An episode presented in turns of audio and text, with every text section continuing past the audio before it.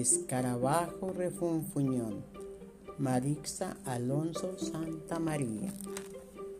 Siempre estaba enfadado por algo y todo el mundo de su alrededor lo sabía. Era un escarabajo refunfuñón, antipático y maleducado, y por eso todos se alejaban de él. Un día, cosa extraña, se levantó de mejor humor y con ganas de jugar. ¿Vienes a jugar conmigo? le preguntó a un pato. Uy, no puedo. He quedado debajo del puente del río con mi amigo ganso. Tengo mucha prisa, contestó el pato metiéndose al agua de un salto. Un día el escarabajo miró alrededor y vio un topo. ¿Te apetece jugar un rato conmigo?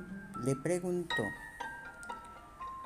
No puedo, me espera mi amigo el ratón. Tengo mucha prisa, dijo el topo, enterrándose en la tierra sin volver a asomar. Después vio a una mariposa volando tranquilamente sobre un jardín. ¿Quieres jugar conmigo? Lo siento, he quedado con la libélula y llego tarde, contestó la mariposa.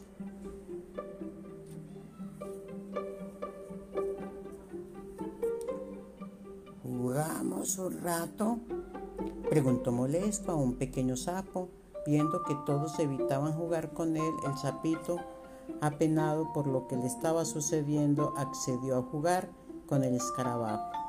Corretearon por el bosque, jugando al escondite entre los troncos y las hojas caídas de los árboles. Pero a los pocos minutos Serás tramposo, sapo feo y de ojos saltones. El sapito, que no había hecho ninguna trampa, se alejó muy triste de allí, sin entender nada. Todos, apenados, lo vieron. El escarabajo estuvo tres horas buscando al sapito por todo el bosque, hasta que comprendió que había abandonado el juego. De camino a su casa escuchó a unos animales hablar de él. La mariposa dijo, Se ha ido llorando a la charca, pobre sapito. La libélula dijo, Tiene tan mal humor que siempre va a estar solo. El topo dijo, él solito se ha buscado su soledad.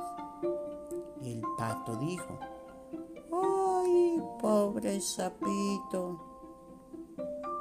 Y el ratón dijo, ¡ay, ay, ay, ay, es un antipático! Esa noche, por primera vez, el escarabajo no pudo dormir pensando en su mal comportamiento. Al día siguiente fue a buscar al sapito a la charca y le pidió perdón. Perdóname, amigo. Cuando los animales vieron su arrepentimiento, salieron de sus escondrijos y le preguntaron si quería jugar con ellos. El escarabajo se sintió tan bien que a partir de ese día se volvió amable, alegre y educado, y ahora nunca está solo y tiene tantos amigos que juega a todas horas. Colorín colorado, este cuento se ha acabado.